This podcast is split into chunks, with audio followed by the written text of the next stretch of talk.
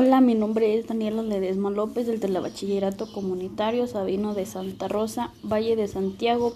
Hoy les hablaré sobre la pregunta de ¿eres tonto si puedes copiar en un examen y no lo haces?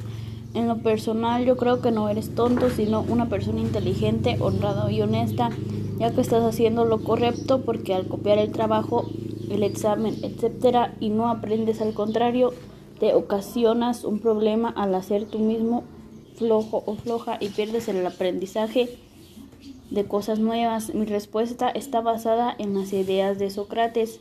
Creo que la mejor manera de actuar es solamente dando un castigo no muy agresivo, algo más o menos agresivo como unos días en la cárcel o un castigo menos severo.